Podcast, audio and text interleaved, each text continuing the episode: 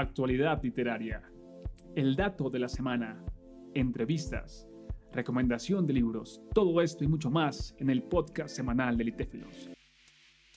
Hola, hola personas que disfrutan los podcasts que cada día, cada semana están a la expectativa de nuevo contenido en el que conozcamos escritores y en este caso escritoras que hacen parte de nuestros libros.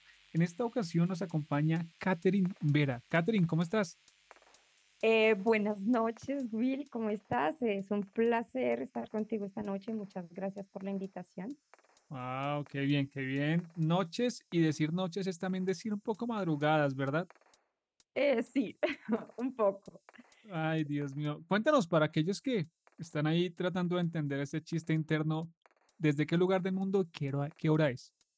Bueno, eh, hace un par de años vivo en Francia, entonces aquí son las 2 de la mañana, pero todo bien, feliz de, de, de, esta pequeña trasnochada por hablar contigo y pues todo, a todos los que nos están escuchando. Buenísimo, saludo hasta, hasta Francia y bueno, para ir entrando en materia, cuéntanos un poco cómo es tu acercamiento a, a la lectura, quién te ayudó de pronto, alguien te regaló un libro, tu abuela, un profesor. Cuéntanos, por favor. Bueno, eh, haciendo un poco como el recorrido desde, desde muy chica, siempre me ha gustado leer y la influencia que he tenido frente a la lectura ha sido eh, enorme gracias a mis padres. Y bueno, tengo muy presente toda, toda esta época de los años 90 con mis padres. Recuerdo que mi madre siempre eh, tenía esta costumbre de comprar enciclopedias, de andar siempre con su lápiz rojo en su oreja haciéndome dictados para que yo mejorara mi, mi, eh, mi ortografía. Y bueno, siendo muy precisa en estos, uh, porque en estos años 90, ¿no? Recuerdo mucho todos estos eventos del asesinato de Álvaro Uribe, de Álvaro Gómez, perdón, de, de mm, la época del gobierno de Gaviria, cuando estaban estos apagones, y bueno, en ese mismo momento, este éxito que tenía enganchadísimo a todos um, con, uh, con Betty la Fea. Entonces recuerdo mucho a mi padre siempre conversando, haciendo tertulias con sus, uh, con sus uh, colegas, sus amigos, y me encantaba mucho cómo desde mi casa, eh, nunca tuvimos una gran biblioteca, pero siempre desde mi casa teníamos esta idea de, de, de la oralidad, de, de, comunicarnos, de leer todo el tiempo el periódico, de estar enterados. Entonces, esto me, me llamó muchísimo la atención, ¿sabes? De estar informado, de leer todo, cualquier cosa, ver las noticias. En esta época, pues mi padre siempre leía el tiempo, entonces eso me, me acercó bastante, ¿no? Del poderme comunicar. Buenísimo, buenísimo porque normalmente se piensa que el acercamiento debe ser siguiendo como un rigor académico, un rigor que es paso uno, paso dos. Sin embargo, mencionaste algo que comparto y es leer todo. Todo lo que está a tu alcance, leerlo, disfrutarlo, una historieta, un cómic, lo que tengas. Y mira, en tu caso fue ese inicio, ese proceso, la oralidad también súper importante. Y bueno, comenzaste a acercarte ahí a la escritura, a leer. Luego, ¿cómo te animas a, a escribir? ¿Qué haces con eso para ti sola o se lo compartes a tus papás, a tus amigos? Bueno, eh, bueno, mi profesión es eh, maestra, pues yo soy lingüista y bueno, quiero eh, enaltecer un poco como nuestra profesión, ¿no? Y en primaria tuve una profesora maravillosa que hasta la actualidad la tengo siempre en, en mente y ella nos hizo leer increíblemente el primer capítulo de 100 años de soledad y no simplemente para comprenderlo, porque para un niño de 8 o 9 años es muy complejo, pero a través de las, de las imágenes, de dibujar a cada personaje, esta profesora me hizo amar la lectura, me hizo verla desde otra manera.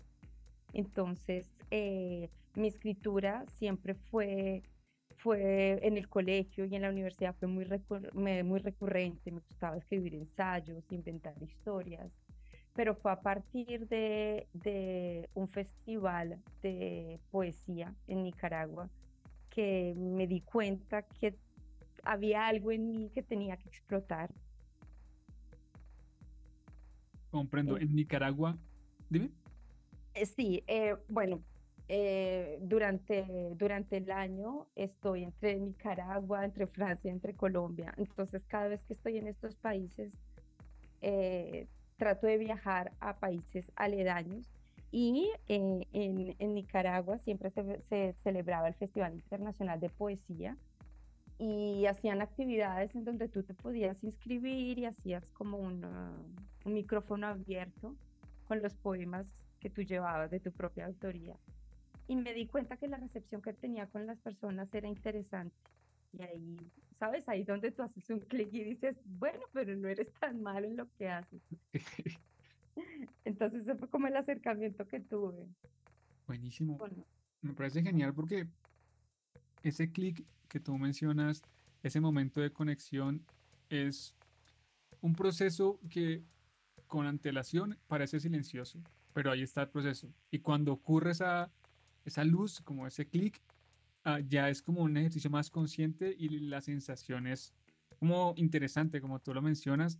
Ahora sigues escribiendo, sigues explorando las letras, comenzaste a pensar en, bueno, en algún momento quisiera publicar o estar en un libro, o fue algo como que se dio, o luego ya estudiando y ejerciendo lo que ejerces, uh, tuviste como ese conflicto de, bueno, pues ahora voy a enseñar, quizá publicar no esté dentro de mis planes. Bueno, nunca me imaginé que la pasión que tengo actualmente por la escritura eh, esté de verdad tan a flor de piel en mí y en mi cotidiano. Y bueno, yo sé que es una costumbre muy a la vieja moda, pero yo siempre ando con una libreta, con mi lapicero todo el tiempo y voy muy dirigida a la escritura performativa. Entonces, cualquier cosa que me pase, sea en el transporte, con el vecino, en el supermercado, en la tienda, yo trato de plasmarlo y no dejo que mis ideas se vayan, porque las ideas son, hay que sentarlas o si no se, se esfuman. Y me di cuenta que em, algún, en algún momento hice una formación eh, con el Caro y Cuervo de lenguas indígenas y el proyecto final era un, un poemario y bueno, lo, lo eh, les gustó el mío y lo publicaron dentro de su sitio de internet y ahí fue donde yo reforcé que de verdad que tenía ese talento y que lo tenía que explotar, que lo tenía que explotar. ¿Cómo? No sé, pero lo tenía que explotar. Y así fue paulatinamente, paulatinamente, y tengo varios trabajos ahí como amasándose para a ver si, si, si es posible publicar. Tú sabes que a veces es, el mercado es un poco complejo. Complejo. Uf, pero qué bonito camino, qué bonito tránsito el que nos cuentas y puntualmente respecto a lo que nos mencionaste de, la cara y cuervo, el poema que hace parte de nuestro libro, ese poema, cuéntanos un poco del poema, cómo lo escribes, eh, previamente o específicamente para la convocatoria. Eh, bueno, quizá me equivoque leyendo el título, voy a arriesgarme, tú me corriges, por favor. En Kajbag India. Lo leí terrible. Bueno, corrígeme. No, no, está bien, está bien. Mi nombre es India, es, bueno, es de lengua maya. Eh, como te decía anteriormente, Will, eh, yo una parte del año yo la paso en América Central y bueno, he visto un poco como esta historia de, de, de, descolonizar la idea del indígena, de la servidumbre, el blanco, el extranjero, etcétera, que bueno, al final esto no ha cambiado mucho.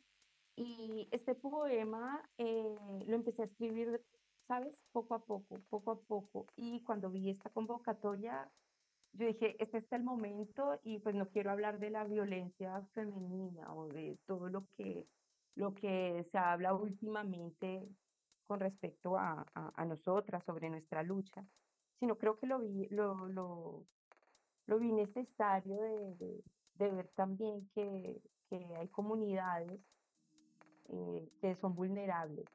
Y bueno, utilicé esta lengua maya porque creo que es, digamos que es como la, la, lengua indígena más conocida o, más nombrada, ¿no?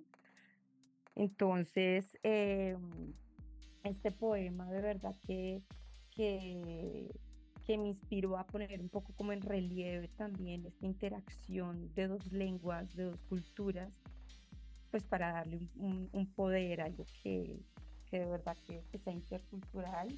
Y bueno, tú sabes que ya, ya no vivimos en una torre de Babel, ¿no? Así es, así es. Aplaudo el ejercicio de visibilizar tantas y tantas formas de violencia que en el lenguaje están vigentes y que lamentablemente con el tiempo van desapareciendo dialectos, lenguas de sitios específicos indígenas que pareciera que a nadie le importa, pero ahí hay tanto saber ancestral y que tu poema enmarque y señale solo con el hecho de, estar ahí una problemática lo celebro y, me parece genial que haga parte de, nuestro libro y Julia, aquellas personas que estén interesadas en conocer más de tu obra, de tu vida, quizá si vas a publicar luego, o de tu eh, vocación en, el tema de la enseñanza, ¿cómo te encuentran en redes sociales? Bueno, en Instagram estoy como Aucan con K, eh, guion bajo Katu. Y eh, bueno, como la red social que más, que más utilizo. Buenísimo, entonces, bueno, ahí la tienen. Catherine Vera trasnochando, conversando, dándonos un poco de... Dime. Pero feliz. Ah, genial, genial. Aquí la tenemos compartiendo un poco de su vida, de su obra. Y bueno, gracias Catherine por habernos acompañado, por haber trasnochado un poco y para mí un gusto haber sabido un poco más de tu vida. A ti, Will, muchísimas gracias por la invitación y eh, hasta una próxima oportunidad. Claro que sí, nos estaremos viendo y, conversando. Cuídate y que duermas. Muchas gracias. Adiós. Chao, chao. Chao.